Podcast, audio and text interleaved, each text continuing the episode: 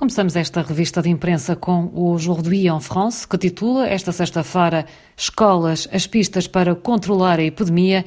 Numa altura em que aumentam os casos do Covid-19 no território francês, mais três departamentos, num total de 19, estão em confinamento e outras regiões passam a um controlo mais apertado. Contudo, o Executivo continua a afastar a ideia de encerrar os estabelecimentos escolares.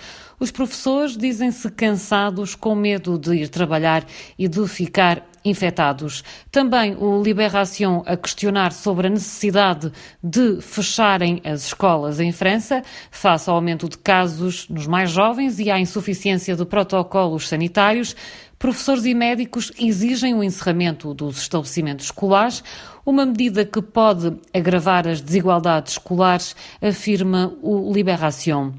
Xavier Bertrand entra na corrida pela direita francesa, escreve em letras garrafais o Le Figaro. A candidatura do presidente de Hauts-de-France gera polémica no seio do partido Os Republicanos e perturba os mais próximos de Emmanuel Macron.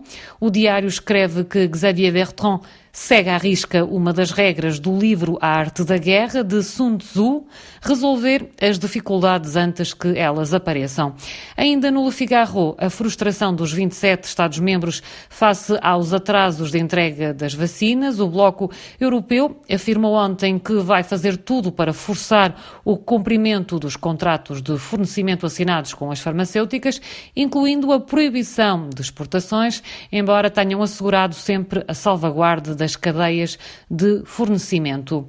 Genocídio no Ruanda. A história continua, titula o Lacroix, a comissão responsável de investigar a responsabilidade da França entre 1990 e 1994 deve apresentar esta sexta-feira um relatório ao chefe de Estado. O objetivo da comissão é tentar perceber as escolhas políticas feitas na altura.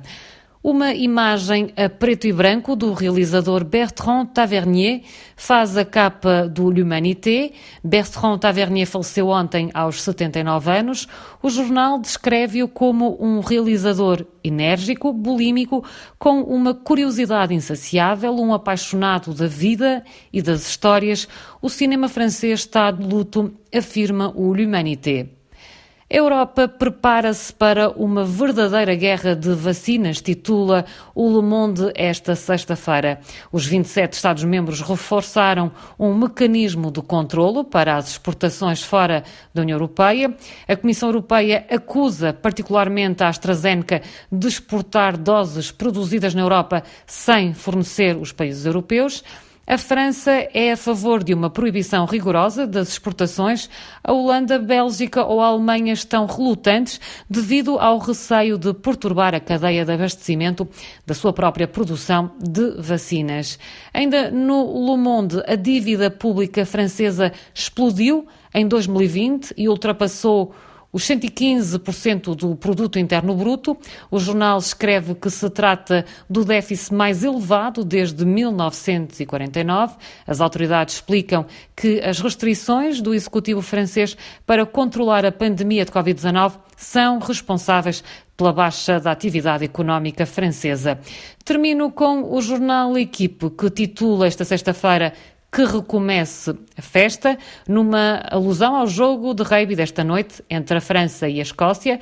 Para ganhar o torneio, os azuis precisam de vencer os escoceses.